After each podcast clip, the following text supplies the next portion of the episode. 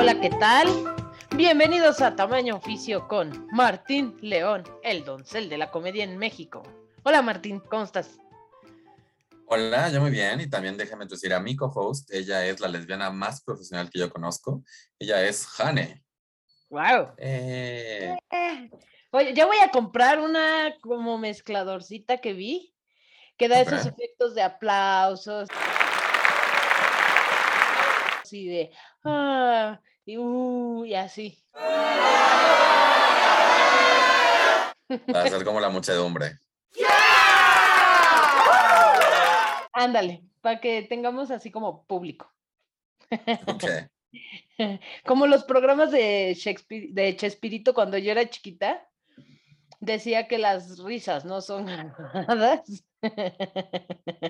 y se oían más fakes que nada, pero... Bueno, es que una cosa es que no eran grabadas y otra cosa es que fuera, obligaron a la gente a reírse así. Ríete, ríete.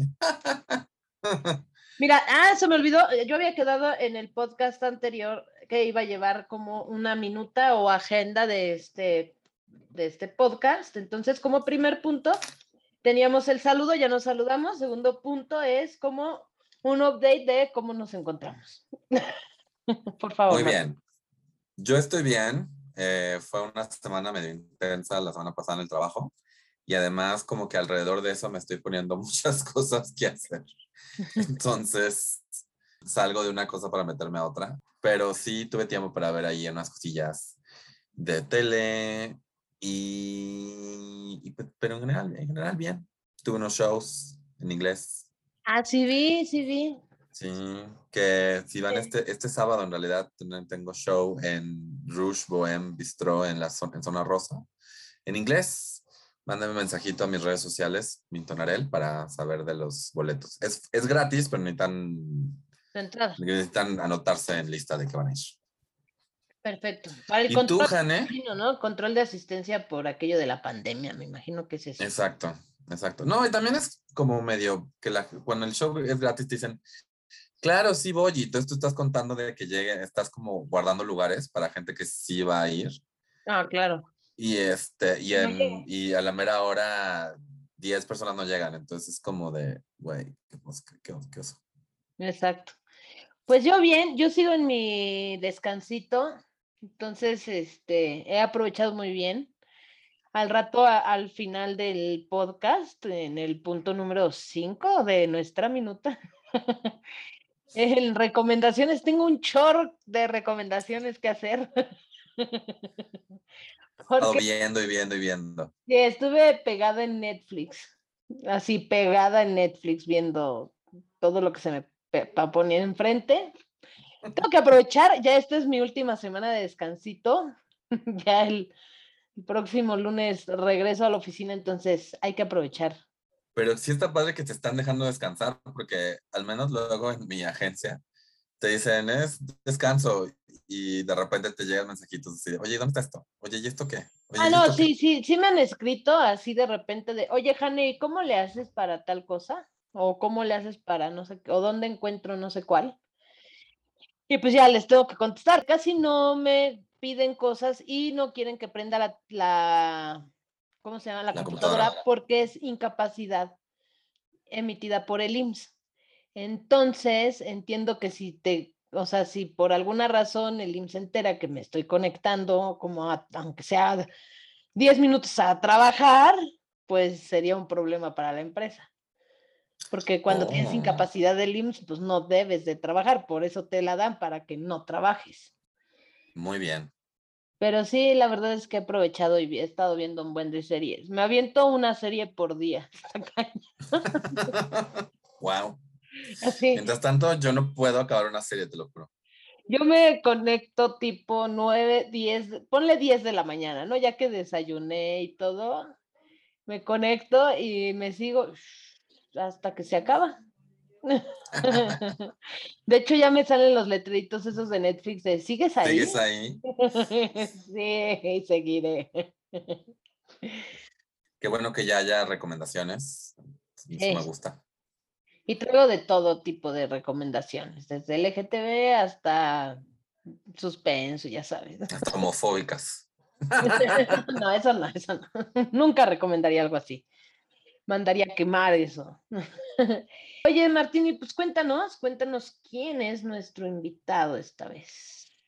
Claro que sí, el invitado de hoy es un amigo mío que conocí cuando estaba yo en la universidad, por medio de otro amigo mío, y es traductor. Estudió letras, es traductor, como dije, y también editor. Es alguien, para variar, es alguien que yo admiro, eh, pero pues yo admiro a todos mis amigos, incluyéndote a ti, hija. Eh, son gente muy entrañable, gente muy inteligente, y pues Víctor no es la excepción. Eh, la verdad es que me encanta platicar con él, pues es una persona sumamente inteligente y que además siempre tiene como comentarios muy como atinados y yo creo que pues por medio de, esta entrevista pues van a ver eso de él. Entonces, pues sin más, los dejamos con nuestra entrevista con Víctor Altamirano. Venga.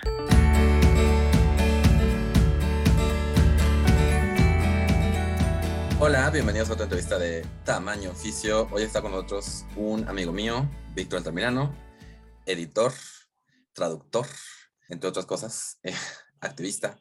Eh, por favor, Víctor, cuéntale a los, los que nos escuchan qué estudiaste, a qué te dedicas ahorita y en qué espectro de, del arcoíris LGBT te, ubicas. Okay. Eh, bueno, muchas gracias por invitarme y yo, yo, estudié letras hispánicas en la UNAM, eh, entré en el 2004. Eh, soy de Puebla originalmente y vine aquí a estudiar al, DF. Eh, y ahora soy traductor principalmente de textos académicos y un poquito de literatura, del inglés al español. Y me considero gay. Oye, ¿y actualmente a qué te dedicas? O sea, ¿qué, ¿cómo es tu trabajo? ¿Cómo es mi trabajo? ¿Qué es tu trabajo? Pues es muy solitario en realidad. Eh, o sea, me mandan algún texto. Yo puedo decir si lo quiero traducir o no. Por lo regular es como historia o filosofía, o muchas ciencias políticas, eh, que son los temas que más me interesan. Y estoy trabajando en mi computadora todo el día. eh, Sí, o sea, el, el, proceso de traducir es medio, es leer el texto muchas veces, ¿no? Eh, entonces, primero leo el texto en el original en inglés, luego lo leo mientras lo traduzco, eh, y luego reviso mi traducción comparándola directamente con el original, y luego otra vez le vuelvo a leer el texto, pero solo mi traducción. Entonces, eh, al final me acabo aprendiendo los textos, ¿no? Sí, eh, ¿no? Ya puedes dar un discurso tú así, ah, ya me sé. Ves al político, ah, yo le traduje su discurso. y lo podría decir mejor que él. sí, un, poquito. ¿Y cómo fue tu camino hacia llegar a lo que estás ahorita? O sea, ¿cómo, ¿en qué momento escogiste letras hispánicas y de ahí cómo te moviste a llegar a, a traducciones? Cuando estaba pensando qué estudiar en la prepa. En realidad tenía dos opciones, que eran cine o letras hispánicas. Y mi preferida en realidad era cine. Y presenté el examen al CCC, eh, pero no me quedé. Llegué a la última etapa y ahí me, me votaron.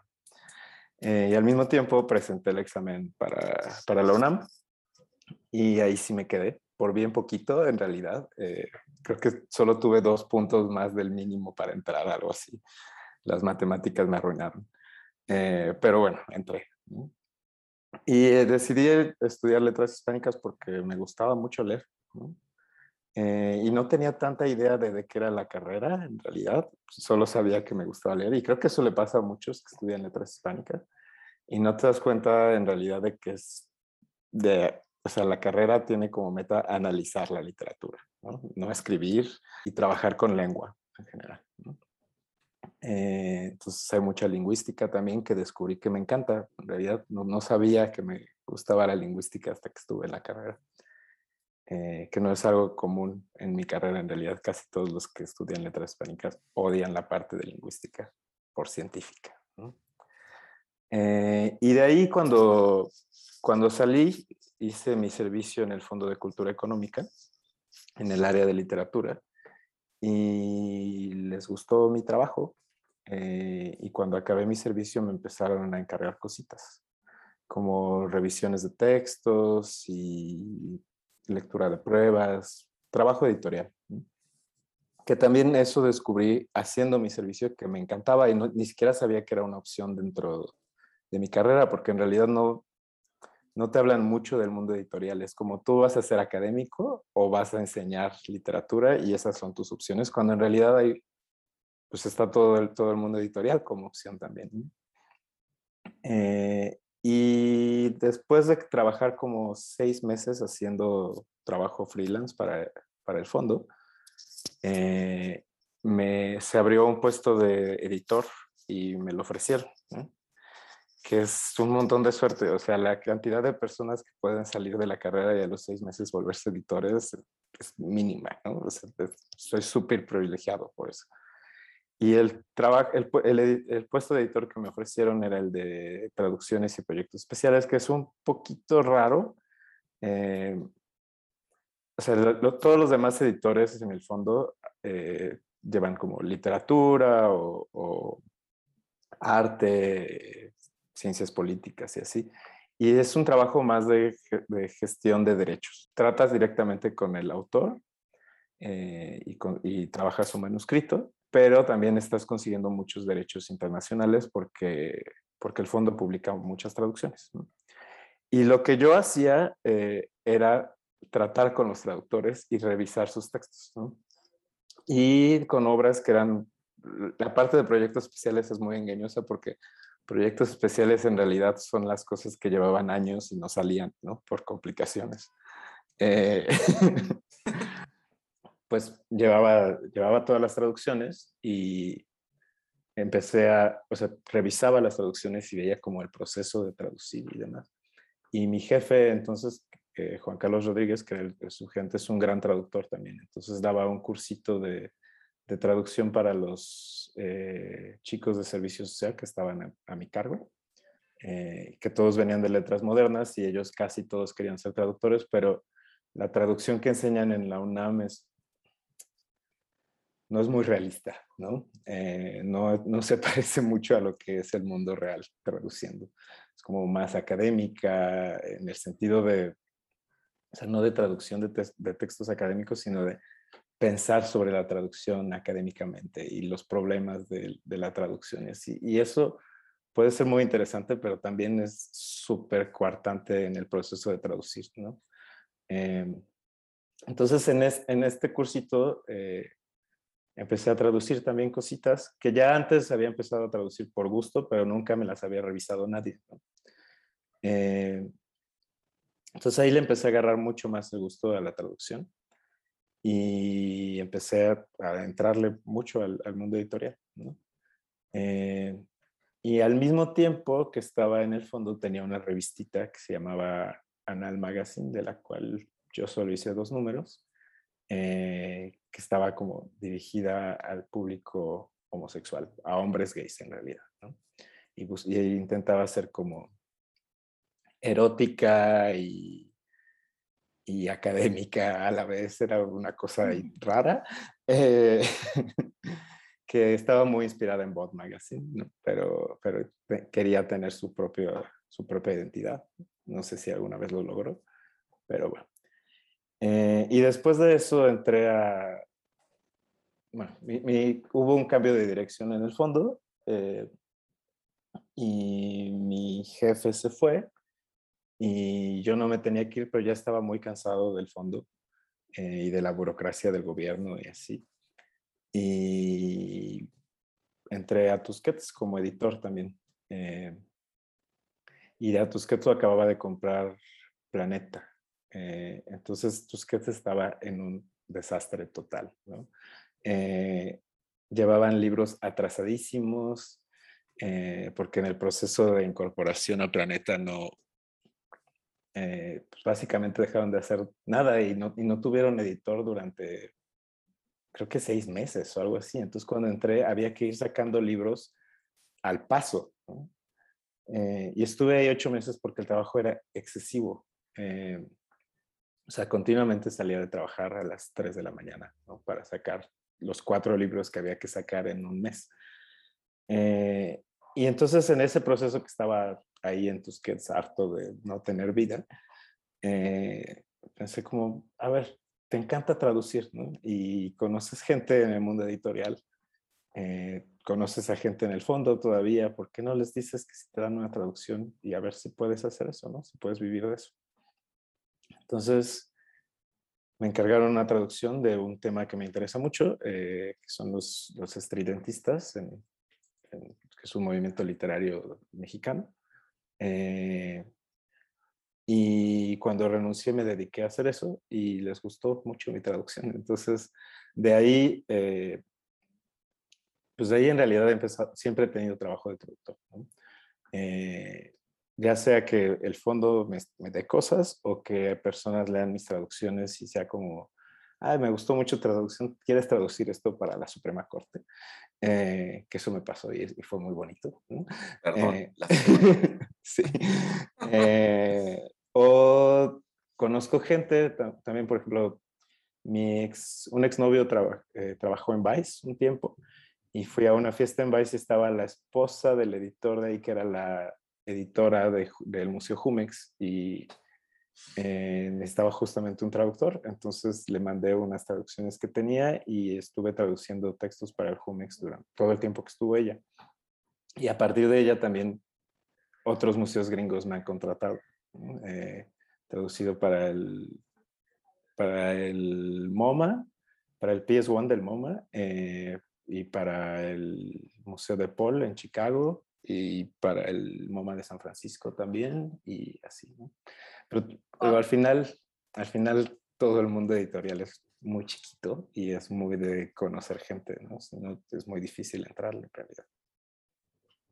Ah, pero está padrísimo, está súper interesante, además está, está padre. Aparte, no sé, como que aprendes muchas cosas, ¿no? Haciendo esas traducciones. Sí, eh, eso es, eso es de, mi, parte favorita de, traducir.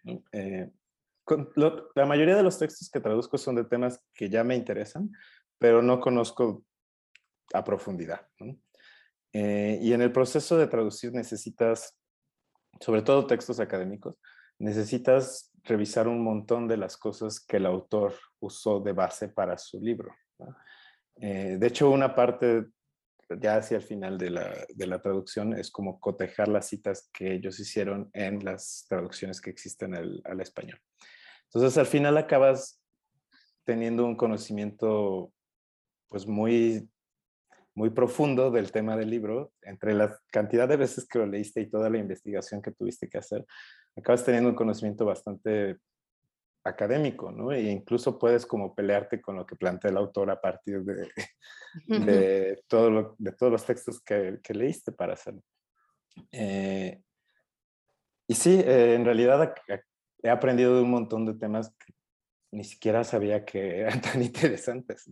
Por ejemplo, hace poquito traduje un libro que se llama Las leyes de la guerra en el pensamiento internacional. Es historia del derecho eh, de historia de la filosofía del derecho, en realidad, y lo que hace es analizar eh, textos de, del siglo XVI en adelante, es como un capítulo por siglo, y es un, es un tema súper apasionante, en realidad, cómo se ha concebido la guerra y cómo es que ahora la guerra es como es. A partir de esto lo entiendes perfectamente. Y es un, es un tema que nunca hubiera comprado un libro sobre eso. ¿no? Exacto. Por si alguien tenía la errónea idea que yo tenía en mi cabeza, que era como que les hacen el texto y lo van traduciendo así. No, gente. Sí investigan. y sí ven más allá de la traducción así de pollito, chicken, chicken. Sí, no, no, no es, eso, no es eso, gente. No es Google Translate. Como dices, trabajaste en el fondo y has trabajado como cerca del gobierno y hay esta como dicotomía del gobierno que por un lado, precisamente el gobierno de la, la capital es muy como, te quiere ver muy abierto, muy open mind, todo el asunto, pero digamos que en otros niveles sí todavía hay como barreras eh, hacia la inclusión y hacia, y hacia, puntualmente la, igualdad de derechos en ciertos estados. ¿Cómo fue tu experiencia? O sea, digamos, si tú entraste ya fue el closet o si decidiste no, no salir del closet al principio y, y si sentiste que hubo algún tipo de trato diferente por, por, por cómo te expresabas en tu sexualidad.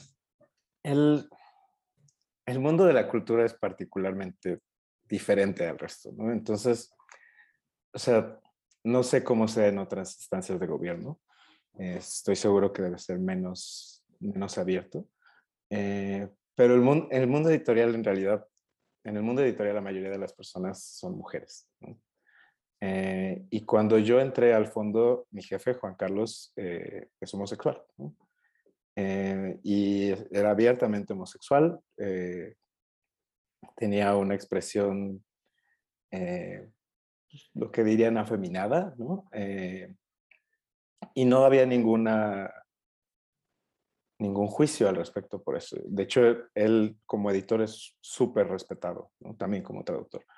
Eh, y yo cuando entré, o sea, cuando estaba haciendo mi servicio ahí, eh, primero fue como, creo que no tengo que decir que soy homosexual, ¿no? para ahorrarme cualquier discriminación que pueda haber. Eh, pero ya viendo cómo era el ambiente en realidad y sí, cómo se trataban todos, o sea, lo dije así casualmente y nunca hubo ningún, ninguna respuesta negativa o sorpresa ni nada. Eh, no creo que haya tenido que ocultar mi sexualidad nunca. Eh, o sea, no más allá de lo que uno tiene que hacerlo en, su, en el espacio de trabajo, ¿no?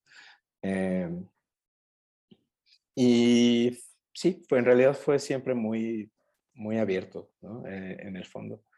En Tusquets fue un poco diferente. Eh, la, primera vez, la, primera vez que fui a comer con mi, con mi jefa en Tusquets, eh, me preguntó qué iba a ser el fin de semana y era justo el fin de semana de, del Pride. Entonces le dije que iba a ir al Pride con mi, con mi novio y luego íbamos a ir a una fiesta. Y me dijo, ay, ¿cómo se llama tu novia? Eh, que es, es como, o sea, voy a ir al Pride con mi novia, no tiene mucho sentido. Pero bueno, entonces fue así y en ese momento me, me, lo pensé así como, a ver, ya saliste de con ella y no sé si no yo o no quiso ir. Entonces, ¿qué haces? O, le mientes, te vuelves a enclosetar o le dices que no yo bien.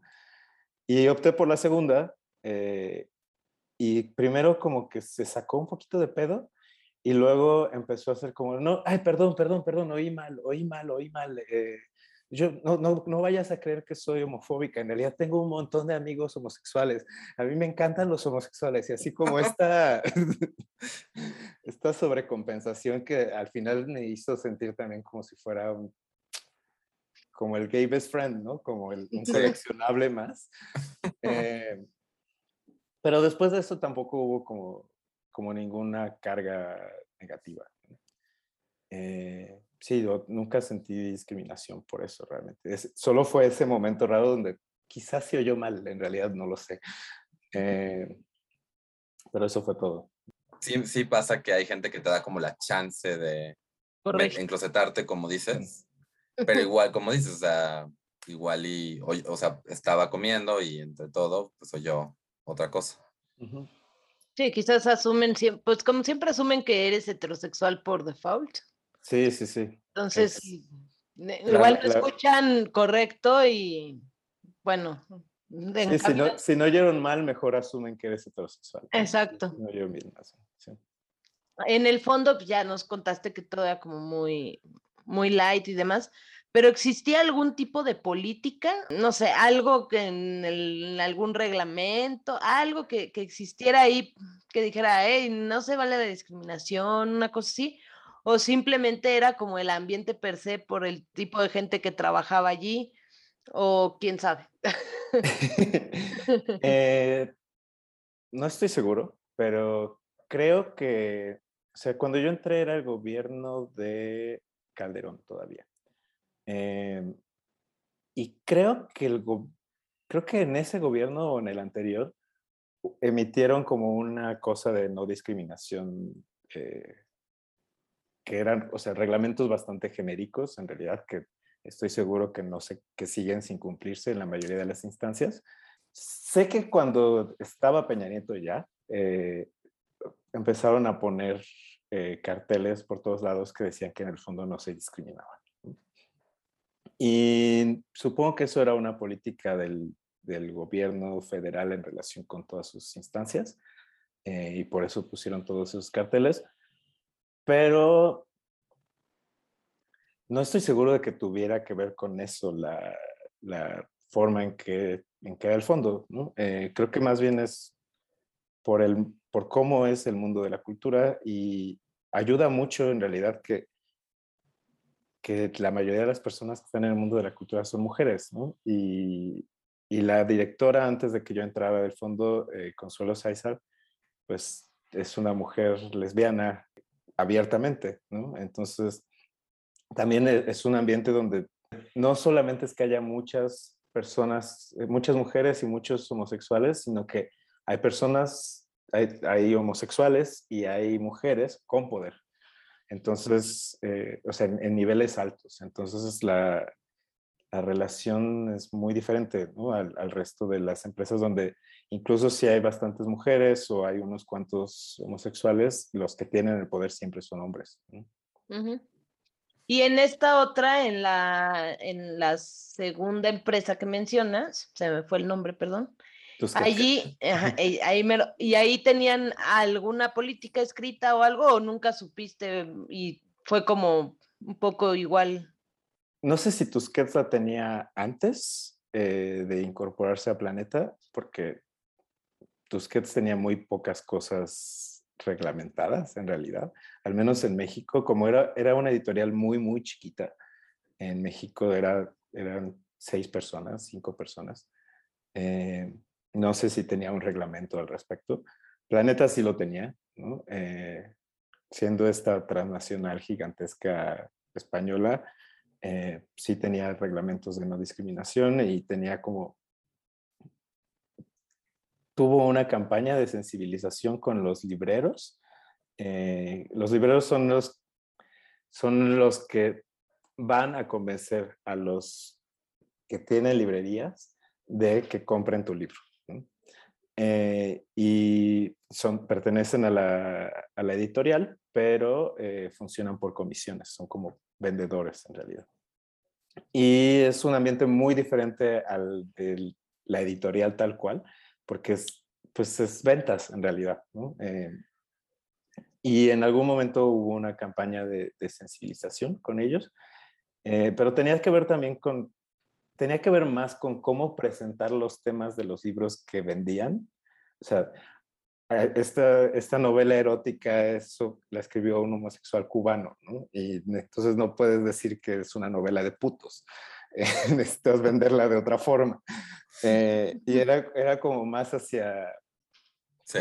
hacia eso, ¿no? Hacia cómo manejar los temas de los libros que estaban vendiendo, que a cómo tratar a, a la gente. Pero eh, o sea, en realidad los libreros creo que, o sea, sí, a veces podían usar palabras que eran, que se pueden considerar ofensivas, eh, pero creo que era más bien una falta de, de contacto eh, con personas diversas que una, sí, o sea, discriminación social integrada, no, no, no, no personalizada.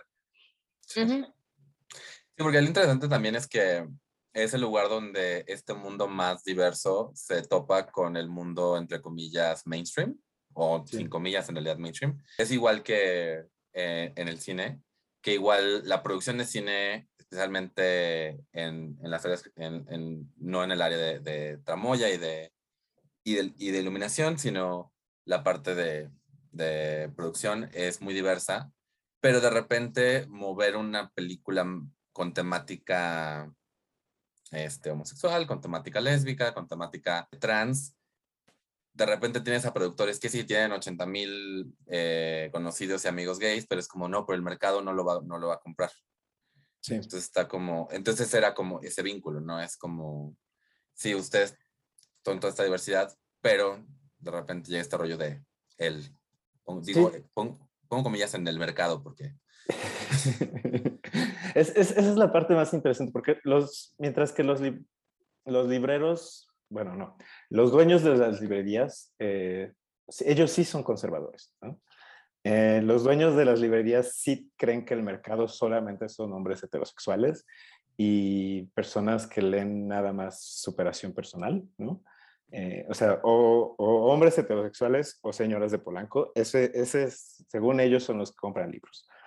Eh, y en realidad la, tarea de, de, los libreros era convencerlos de que el mercado es mucho más diverso.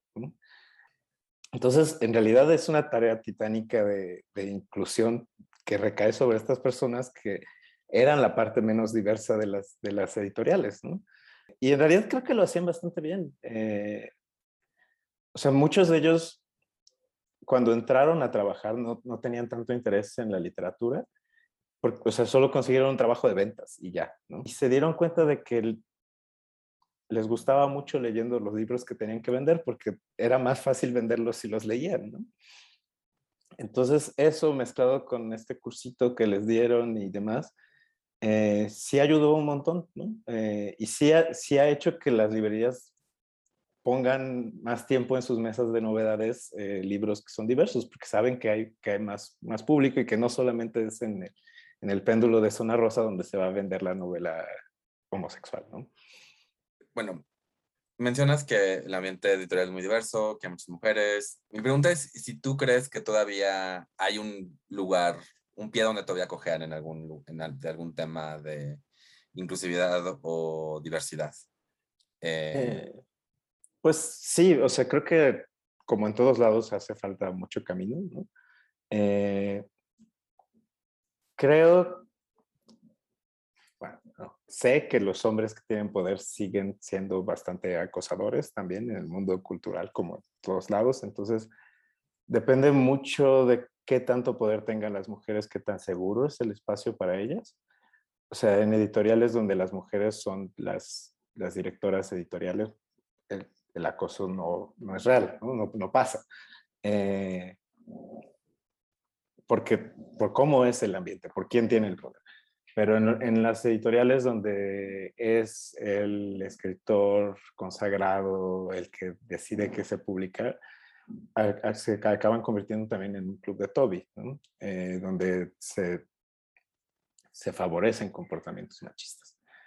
Eh, y además de eso, creo que yo nunca he visto a una persona trans que trabaje en, en el mundo editorial. O sea, creo que, creo que son mujeres eh, heterosexuales o lesbianas y eh, hombres homosexuales y ya, ¿no? O sea, bueno, y hombres heterosexuales también, pero eso, ellos están por todos lados. Ajá, sí, todos, todos cisgénero. Eh, y también creo que no hay muchas personas con discapacidades, ¿no? Y en general creo que es un ambiente bastante capacitista también en ese sentido. Eh, se, se asume que bueno, capacitista y elitista en realidad también. O sea, se asume que todo el mundo debe conocer toda la cultura, eh, cuando en realidad es súper privilegiado conocer todo lo que necesitas conocer para estar ahí.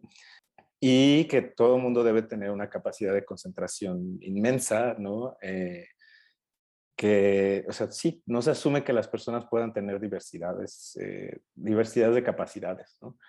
y a pesar de que sí hay personas ahí que, que son neurodiversas, por ejemplo, eh, como que no es algo que se hable, ¿no? Es algo que está ahí nada más de fondo y, nadie lo dice. Entonces sí, creo que en realidad creo que hay un montón de, camino por recorrer. Eh, pero también creo que las, las personas que están, saliendo, que están saliendo ahorita de las carreras de letras son mucho más diversas y mucho más conscientes. ¿no? Eh, hay hace poquito estuve en una clase de letras, letras inglesas eh, sobre teoría queer y todos los alumnos eran, eran o, o eran cis si eran homosexuales o eran eh, trans. Y era, o sea, y eran, era una clase con 30 personas, era una clase bastante grande para, para letras. Entonces, todos ellos van a salir de, de la carrera pronto y van a entrar a un mundo eh, editorial o académico y van a ser más diverso el mundo. Entonces, creo que, o sea, definitivamente no le corresponde a ellos hacerlo diverso, debería venir de todos lados, pero también creo que eso va a ayudar mucho a, abrir conversaciones que no se tenían todavía y hacer espacios más seguros para, para los demás. Interesante. En todo el tiempo que, que has trabajado y demás, o sea, se ve un buen futuro, un futuro como prometedor, pero en el Inter, pues sí se ha avanzado entonces bastante. O poquito. Bueno, ¿cuál es tu percepción más bien? en, la, en la carrera, o sea, en, cuanto a, la universidad, creo que ha avanzado mucho. Cuando yo estaba en, la carrera, eh, había cuatro personas afuera del closet y eso era todo. Eh, yo era una de ellas.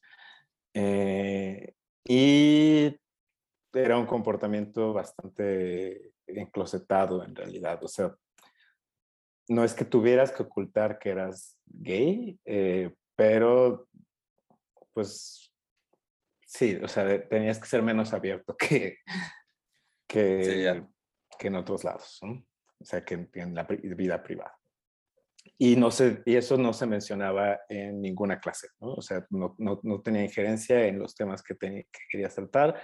De hecho, recuerdo en, en alguna clase que eh, dije que quería trabajar algún texto de Novo a partir de la teoría queer y me dijeron que eso qué, que Novo era mexicano, eh, que no tenía que ver nada su sexualidad en él, cosa que no sé a quién cree eso, es Novo además, eh, y que además la teoría queer era una importación anglosajona y que estaba imponiendo modelos que no tenían sentido en la literatura mexicana. Eh, y ahora ya no es así, ¿no? Digo, ahora, seguro hay maestros que todavía son así, pero ahora hay una clase de, teoría queer en, en, en letras, ¿no?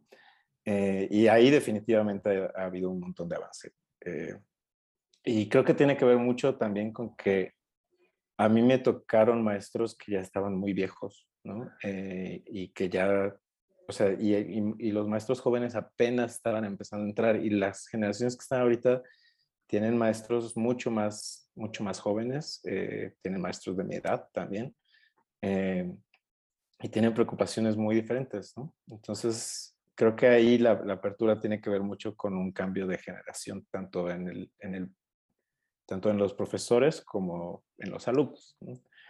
Y en el mundo editorial, no sé qué tanto haya cambiado en realidad. Eh, creo que Digo, mi, mi, relación ahorita con el mundo editorial es bastante impersonal, es más bien por correos, eh, pero yo lo veo un poquito igual. Lo, lo, que vi hace poco es que empezó a haber una discusión sobre acoso, ¿no? Eh, al mismo tiempo que, que Me Too estaba pasando en, en, todos lados, se empezó a discutir en el mundo editorial. Eh, y los las generaciones más viejas de hombres eh, heterosexuales con poder salieron luego, luego a defender a sus, a sus cuates y que ellos nunca habían hecho nada. Em, pero es una discusión abierta, ¿no? Eh, y además, o sea, hace poquito me vi con, me vi con editoras de, hace poquito, hace, antes de la pandemia en realidad, me vi con, con editores del, del fondo y estaban hablando justamente sobre la relación de, de un editor eh, con, con, sus eh, chicas de servicio social que siempre se las intentaba ligar y, y luego si no le hacían caso, eh, pues les hacía la vida medio imposible y demás, ¿no? Entonces, se discute ahora, se toman medidas, al menos no está, no está cobijado por todas las partes, ¿no? Eh, y creo que ahí ha habido un, avance en eso, pero es un avance que no, le, no es particular del mundo editorial, creo que es, es de todos lados y en realidad viene, pues viene de, de, movimientos de otras, de otras áreas laborales. ¿no? Sí. Eh, uh -huh. Y en cuanto a, a inclusión de, de, de personas diversas no, no creo que haya cambiado, creo que sigue siendo igual que cuando yo entré. Eh, espero que cambie con este cambio generacional, pero, pero hasta el momento creo que es igual. Sí, parece que más bien ahorita como que el trabajo es intentar de que estas nuevas generaciones, pues, iba a decir caigan en blandito, pero creo que más que eso es que, pues, que sí, o sea, que no, que no sientan que no tienen aliados dentro, ¿no? O sea.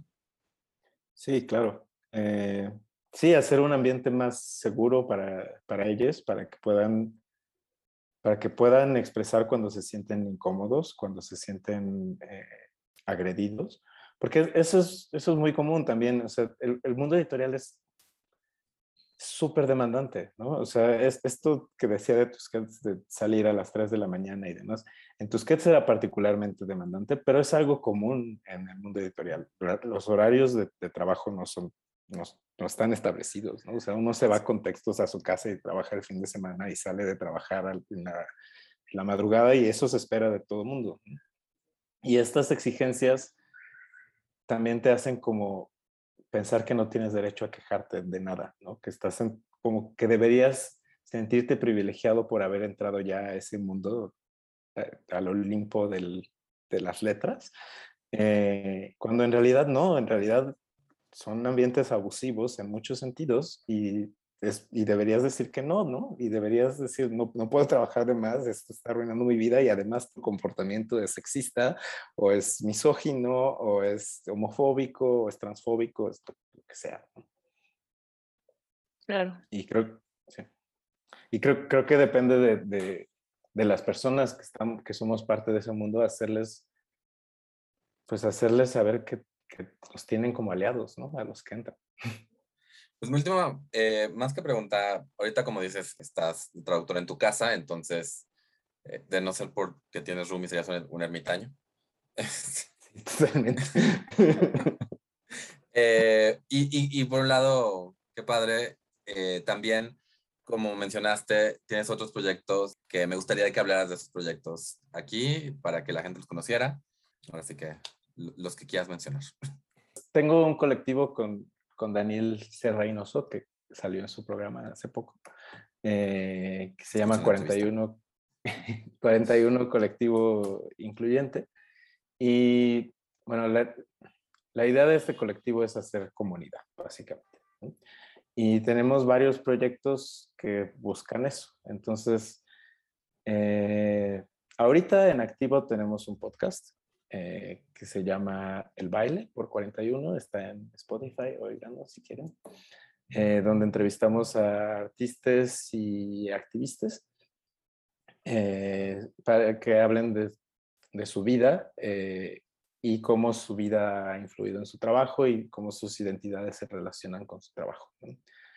Es, en realidad es, es, a mí me gusta mucho, digo, yo lo hago, pero, pero cada que tengo un nuevo episodio me sorprendo de, de, la calidad del trabajo de las personas que hacen cosas aquí.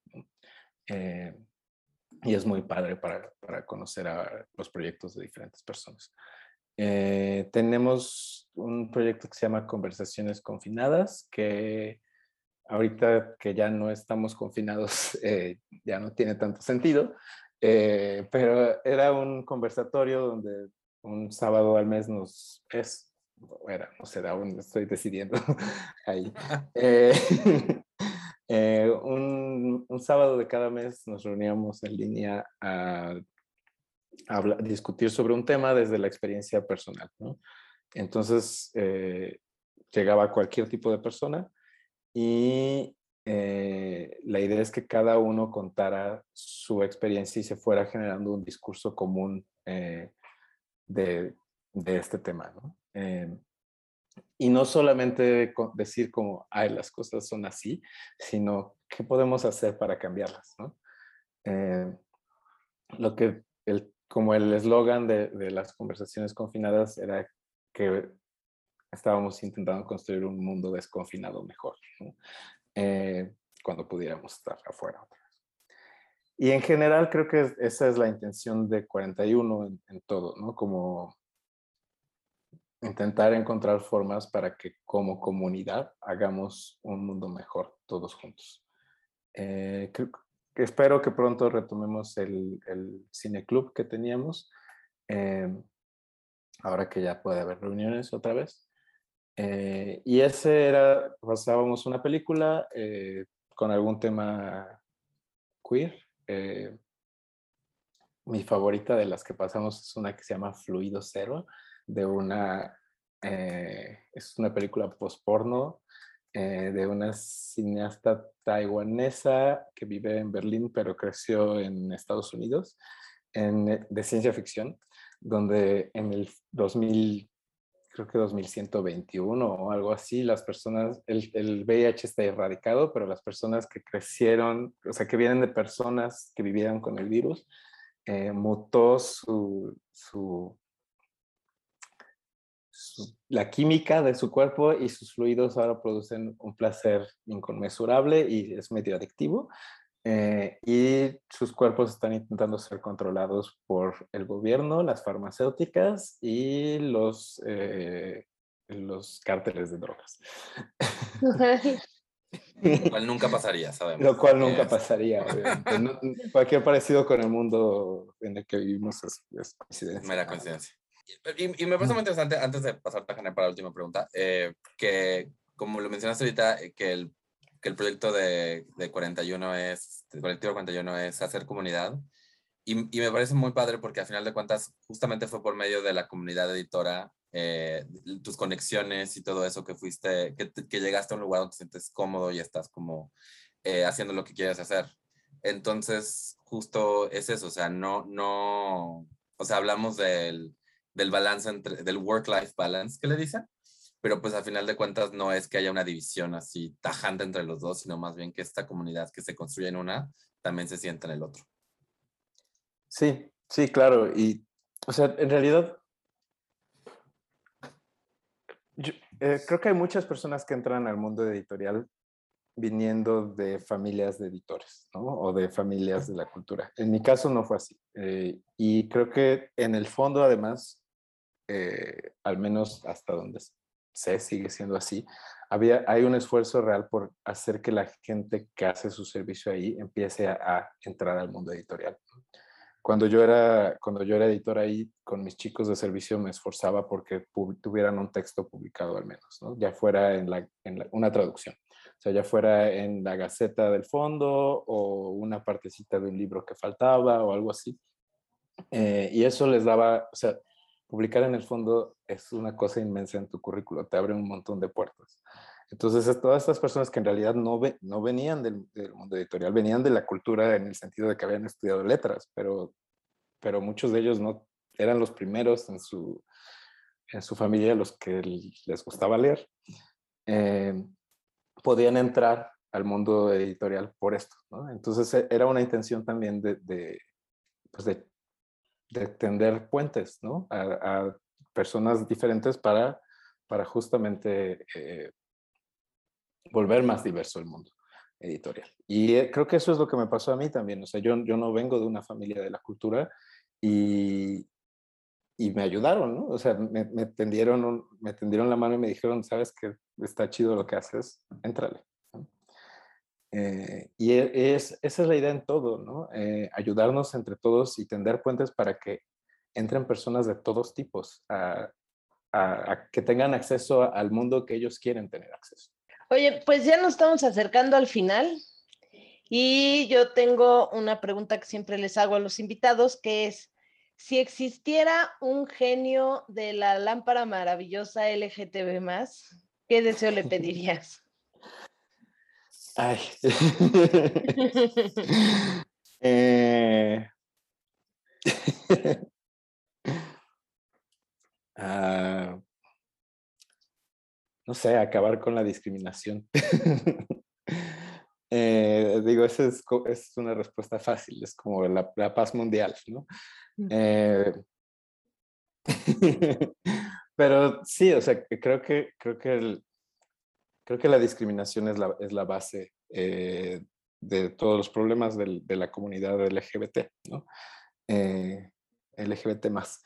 Eh, y no solamente hay discriminación del exterior, también hay discriminación interna. y hay una segregación de identidades todo el tiempo, eh, que, viene de, de, ideas machistas construidas, eh, pero también de una, de una no, no apertura al otro. Eh, yo soy hombre homosexual cis y tengo todas estas características que me dan privilegio, no me voy a fijar en, en, las, en las penurias por las que pasa una persona trans o una persona no binaria o lo que sea, ¿no? Y en realidad creo que eso, eso es discriminación también ¿eh? y es, es una discriminación súper eh, incisiva, ¿no? Es súper problemática porque no nos permite unirnos, cada quien con, con, sus particularidades, a luchar por lo que necesitamos, ¿no? Para acabar, para mejorar verdaderamente el mundo. Entonces, en ese sentido, creo que acabar con la discriminación sería mi deseo. Muy bien, gracias. Sí, como dice, sería un cambio como, no quiero decir esta palabra en septiembre, sísmico, pero anyway, muchas, muchas gracias, Víctor, eh, por estar con nosotros, por contarnos tu historia, tu trayecto, tu experiencia. Vamos a poner tus redes y las redes de, de Colectivo 41 para que los puedan seguir en nuestras redes de tamaño físico y dónde pueden encontrarte. Eh, bueno, en, Twitter soy Víctor Alt eh, y 41 es colectivo, no, 41 colectivo. Em, y me pueden encontrar eh, como Esmeika en Instagram también. y, y, Colectivo 41 está como 41, Colectivo 41 en, todas, en todos lados. Entonces, eh, en Spotify, en, Facebook, por todos lados, ese es el nombre. Perfecto. Búsquenlo. Bien, búsquenlo, síganlo. Muchas gracias, Víctor. Gracias. Muchas gracias a ustedes. ¿Qué tal, Martín? ¿Qué te llevas de esta entrevista? Es algo que yo me he notado de varios de mis amigos que están muy cómodos en su espacio de trabajo y en parte es porque eso, se han movido de una manera que digan dónde estoy cómodo, dónde me siento bien. Y, y lo padre de hablar con Víctor es ver que él no se está conformando con nada más, ah, pues ya estoy bien y ya X, no es más bien cómo hacemos este espacio un espacio más este, abierto, más equitativo, eh, está súper padre saber que eh, existe un espacio donde hay tantas mujeres y donde no, no, se, no se siente tanto el, el peso eh, heteronormativo patriarcal, pero también está padre ver que no se están conformando con, bueno, nosotros estamos bien, no, no hay que moverle nada, sino de cómo, hacemos, cómo invitamos a más personas trans, cómo nos aseguramos que se sientan bienvenidas, cómo movemos estos productos, eh, todo lo que habló de los vendedores, de lo que están haciendo para poder vender, porque al final entonces es eso, es saber vender el producto. Yo estoy muy seguro de que muchos libros de temática LGBT tendrían mucho más público si la gente no tiene esta idea, es que es que es LGBT, no le voy a entender, ¿no? Entonces, estuvo padre, fue, pues, fue lo que más me gustó de la entrevista. Exacto. Sí, fíjate que yo también hasta estaba justo durante la entrevista y platicábamos esto de que eran más mujeres y gente gay así. Y yo decía, ¿qué pasa, hombres? ¿Qué les pasa? Por... Revísense, por favor, muchachos. ¿Qué les pasa? ¿Por qué no pueden hacer un ambiente sano donde se encuentran? Tienen que trabajar, por Dios.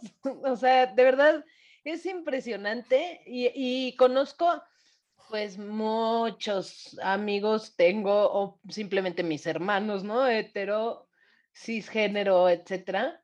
Y este, y sí traen algo ahí como, como un chip, traen como un chip raro que a veces pienso, bueno, ¿qué demonios nos educó la misma mamá? Uno de ellos es como más, este, es muy diferente al otro. O sea, son dos personas muy diferentes y, uno es muy open mind y es este pro derechos humanos de cualquier persona, ¿no? O sea, y incluso una vez le dije, ¿qué pasaría si uno de tus hijos es gay? Me dice, ¿cómo que qué pasaría de qué o qué? No, así de, no entiendo tu pregunta. Le dije, sí, ¿qué, qué, qué pasaría? Me dijo, pues que es gay o no, o sea, y el cuate así de, no entiendo tu pregunta, pues es mi hijo, ¿no? O sea, eres mi hermana, ¿por qué me preguntas eso?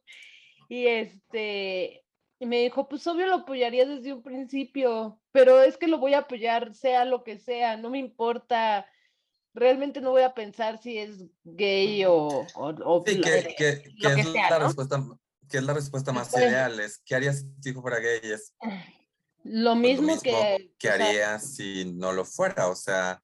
Sí, me dijo, haría lo mismo, ¿no? Me dice, no, nunca voy a diferenciar nada de eso, es mi hijo, lo amo y lo voy a proteger y lo voy a cuidar y lo voy a apoyar mientras yo tenga vida. Pero tengo mi otro hermano que sí trae ahí un chip muy cañón, ¿no? Donde a veces hace ciertos comentarios o hace, tiene ciertas acciones que dices, pero ¿por qué traes ese machismo internalizado, mi chavo? ¿Qué te pasó? O sea, nos educó la misma mamá y aún así sí trae como, y siento que muchos hombres cisgénero traen ese chip. Creo que, o sea, obviamente hay un, hay un rollo de temperamentos y, y pues de, de experiencias, pero, pero creo que el mundo como se le entrena al hombre heterosexual cisgénero es, es un mundo competitivo y siempre estás compitiendo. Ajá. Y además no eres nada más tú, o sea, tu familia te refleja. Entonces no es, no es voy a apoyar a mi hijo nada más, sino es cómo va a ver la gente que yo tengo un hijo que no sea heterosexual o cisgénero. Entonces, ese es el como, como rollo que yo veo, o sea, que, que la gente, que los hombres heterosexuales puntualmente crean ambientes de trabajo donde el, la moneda, el, sí, el valor, la moneda, el, lo que se, o sea, el trading es, es este, yo te gano y este, y donde ahí, donde tienes que ser el que le cae bien al jefe y tienes que ser el que le cae bien a todos y tienes que ser el que consigue el proyecto y tienes que ser el que hace, hace la venta y, y esto genera eh, espacios de trabajo donde es quien vendió más, quien, o sea, donde todo es números a final de cuentas y tu valor está dado por esos números. Y al punto donde luego ves que te toca entrenar a alguien y no se nota como este rollo de, ah, pues lo voy a entrenar porque tiene, porque al final de cuentas estamos todos en esta empresa y que yo entrene bien a esta persona significa que toda la empresa va a ir bien, si no es, yo, yo a mí nadie me dio, a mí nadie me dio en la mano la información que yo necesitaba, entonces yo no te la voy a dar a ti, lo cual crea un círculo vicioso, a menos de que la otra persona pues activamente, es, también yo creo que lo, lo, que la gente, lo que luego me molesta con que la gente dice, ay, bueno, ya las cosas están cambiando, y digo, no, o sea, tienes que activamente querer cambiar las cosas, porque si las dejas por inercia, pues la inercia va a, ser, va a crear estos sistemas que son como son, o sea, pero sí es interesante luego ver cómo, como dices, o sea, yo igual conozco hermanos y hermanas que uno de ellos es súper open mind y y es como de libertad y igualdad de derechos, no sé qué, y el de al lado, su hermano, que tiene, ni siquiera es que sea mucho mayor o mucho menor,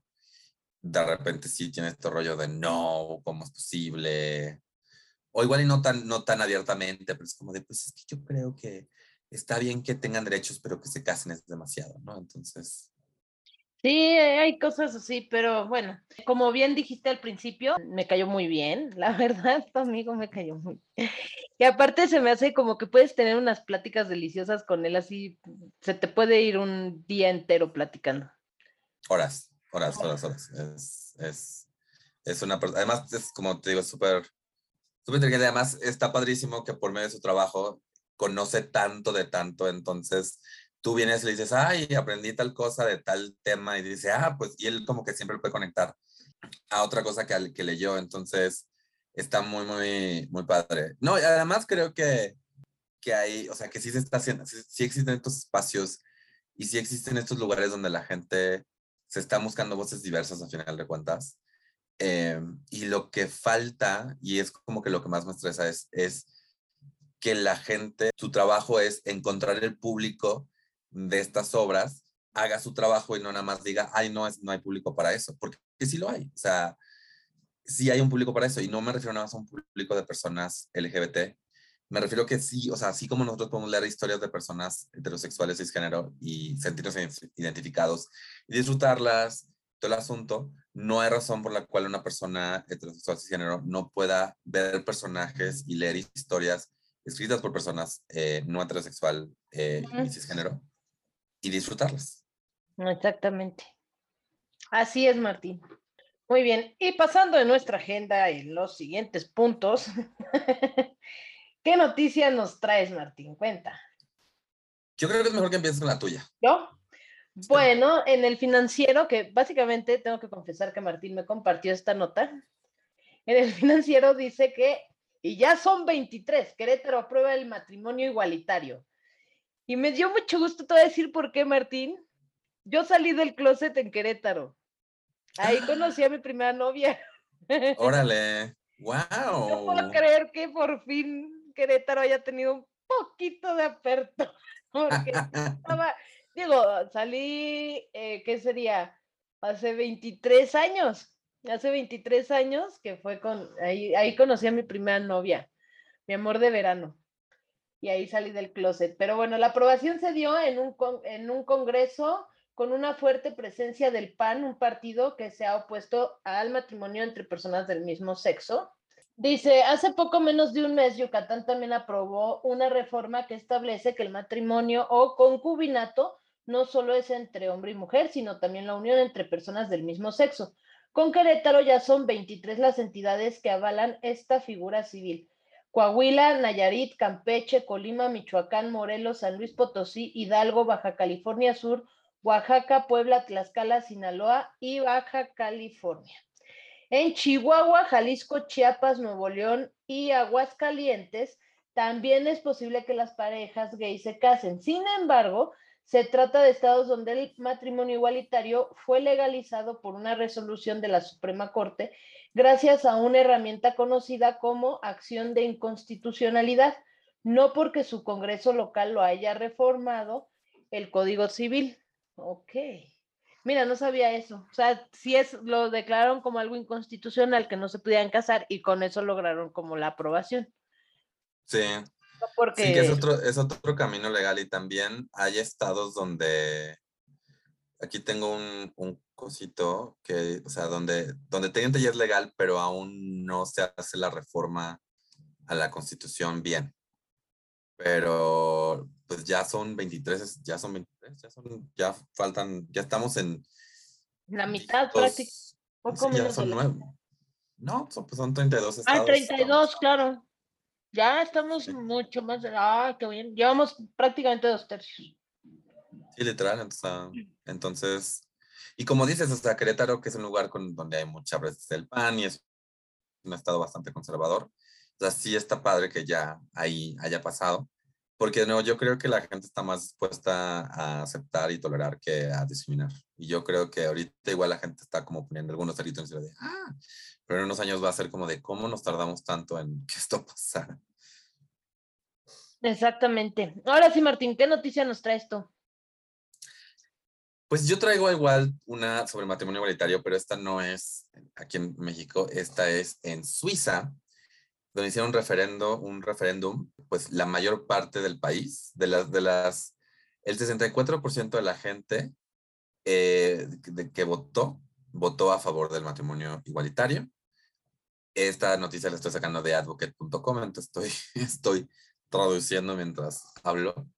Em, este, este voto marca a Suiza como uno de los últimos eh, países de Europa del oeste en aprobar el matrimonio igualitario. Y cabe mencionar que este referendo pasó porque el, el Partido Conservador, bueno, si el Partido Conservador de Suiza no quería que pasara, entonces dijo, no, que se vaya a votación y que el público y que la gente decida. Pues la gente decidió que sí. Em, en realidad, en los 26, las 26 regiones, aquí se cantons, eh, los 26 cantones de Suiza, em, ganó la mayoría este, este referéndum. Más del 50% de la gente en Suiza participó en este voto. Suiza ya tenía, eh, ya, o sea, ya, ya, había maneras de tener una pareja del mismo sexo legal, o sea, como, ¿cómo se dice cuando no es matrimonio? Como unión, no es unión libre, es, pero legal.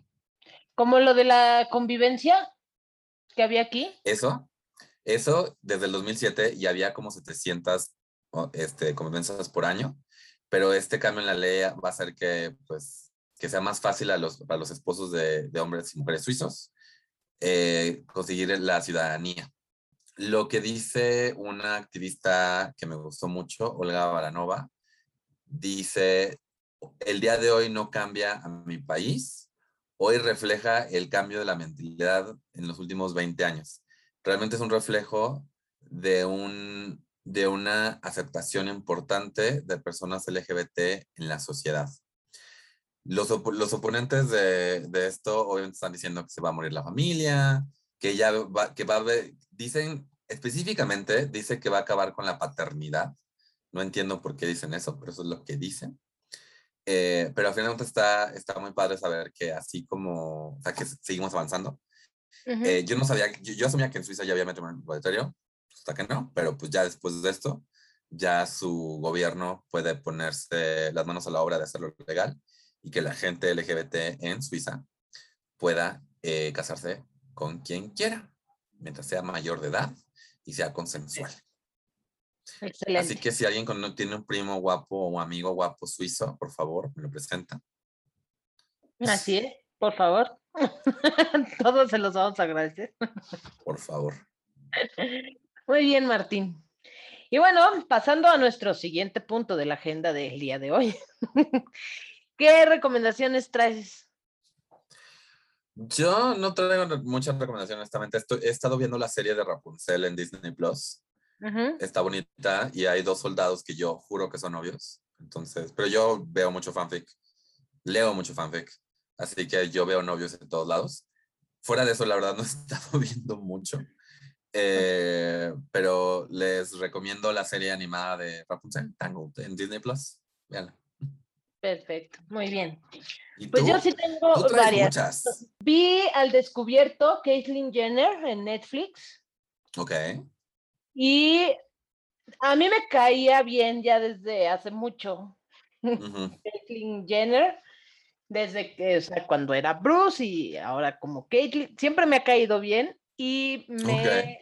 ahora me cae mucho mejor y admiro mucho a esa persona porque sí te plantea como toda esta situación eh, de transgénero, que es, creo, mucho más difícil de enfrentar a decir soy gay, ¿no? O sea, siento que es como mucho más fácil a veces decir, ok, soy mujer, soy lesbiana, ya, bye.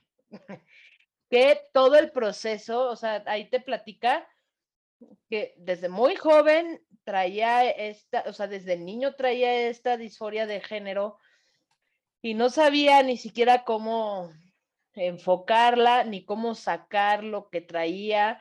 Por eso se entrenó para las Olimpiadas, viene todo de cómo se entrenó y cómo ganó. Bueno, yo me emocioné tanto, yo sabía que iba a ganar. Y veía las Olimpiadas y corre, por favor, Jenner, ¿no? Está muy, muy padre, está muy interesante y te hace entender como más de este proceso de transgénero. Entonces, eh, me pareció, me gustó, me gustó. Lo voy a ver, lo voy a ver. Honestamente, yo no puedo con Caitlyn Jenner. No te cae. A mí sí me cae. O sea, o sea después de todo, de, de, después de vivir todo eso, salir del closet y votar por Trump, apoyar a Trump, irse ah, bueno, en contra, sí irse, irse, irse en contra del matrimonio igualitario y, y, además irse en contra, ahorita está haciendo una campaña como en contra, o sea, como trae, que quieres, quiere ser o gobernadora o algo en los... Ah, sí, o, en California, ¿no? Como ¿sí? el Terminator. Y quiere, básicamente, o sea, y trae unas políticas bastante, pues muy conservadoras, muy de, me vale madre tu humanidad. Entonces, o sea... Tener que no he tener, esa parte de, de que... Tener, tener 60 años para aprender a, a, a, cuidar de otros y salir del closet, que se te reciba. No, no, se, no se le recibió totalmente brazos abiertos. Mucha gente sí le ha estado criticando, entonces tampoco puedo pretender que ahí fue todos, ah, sí, me esto. Pero sí, yo no le hice ningún mal. Estoy ¿No? muy contento. Estoy muy contento de ir hacia el closet y todo el asunto. Pero sí, a veces sí. A ver, como que me, sí, me, me, me, supera un poquito. Voy a, voy a buscar todas las políticas que está buscando para... ¿Qué otra a la- cosa traes para recomendar? Si les gusta como el suspenso y los giros en historias así constantemente y mantenerse al borde del asiento, les recomiendo Clickbait. Uf, buenísima, es una miniserie, está buenísima, buenísima, no voy a decir nada. Ah, ok. Ah, para que no haya spoiler, nada más, hay una persona, suben un video en redes donde dice, abuso de mujeres, cuando este video llegue a los 5 millones de views, moriré. Y se ve Mm, que lo tienen como secuestrado o algo. Es todo lo que voy a decir. Buenísima. Tienen que verla. Clickbait. Uf, me encantó. Ahora, quieren como también igual acción y demás, pero que no sea una miniserie, que sea una película. El protector se llama la película. Habla de un este un gringo tejano que se encuentra con unos indocumentados que se están cruzando por la propiedad de este gringo y de allí empieza a, desarrollarse toda una historia que buenísima y que te mantiene despierto y al borde del asiento también está muy muy buena. Entonces esa también la recomiendo mucho. Y pues la que está ahorita de moda, que está llenas las redes de memes, que es el juego del calamar. Ah, sí, me contaron. Está también muy, muy buena. Claro, si les gustan sangrientas y cosas así, ¿no? Porque hay gente que luego dice, no, no me gusta. Por ejemplo, Ana no soporta ver así matadera. Yo tampoco. Pero o sea, está muy sea, buena. La puedo ver con amigos, pero paso la mitad de la película con, los, con las manos en- encima. de- Ah, ah, sí, yo, yo, yo igual me tapaba los ojos en algún punto, ¿no? Así de, oh, cerraba los ojos y, ay, que ya pasé. Pero está muy buena. A mí me gustó mucho también. Entonces, traigo esas recomendaciones para que las puedan ver. Son bastantes recomendaciones y seguramente la próxima semana traeré más. Ok. Muy bien. ¿Qué es lo que sigue en la minuta? ¿Dónde te sigue la, te puede seguir la gente, Martín? Eh, Me gustaba cuando nos decíamos así, para- más bien. Eh, para Sí, lo vamos a siga- hacer, sí- si tienes razón. Sigan a Jane. Sigan a Jane, por favor. Sigan a Jane. Ella está en Comedia con H en todas sus redes sociales. Síganla. Y a Martín lo encuentran como Mintonarel en todas las redes sociales. Síganlo en Twitter, tiene ahí buenas cosas. Gracias. También nos pueden seguir como Tamaño Oficio Podcast en eh, Facebook y Twitter. Eh, y ya está abierto el Patreon, que está con mi Patreon de Minton Arel. Y por favor, si quieren apoyar a que se hagan más podcasts, ahí pueden apoyar. Eh, también una manera de apoyar que no les cuesta nada, si nos escuchan en Apple Podcast, es poner un review. Y si no nos escuchan en Apple Podcast, díganle a un amigo, a una amiga, a un enemigo, a alguien que les caiga bien, a su primo, a quien sea, díganle, oye, escuche, oye, escuche el tamaño oficio y manden el link. Así es.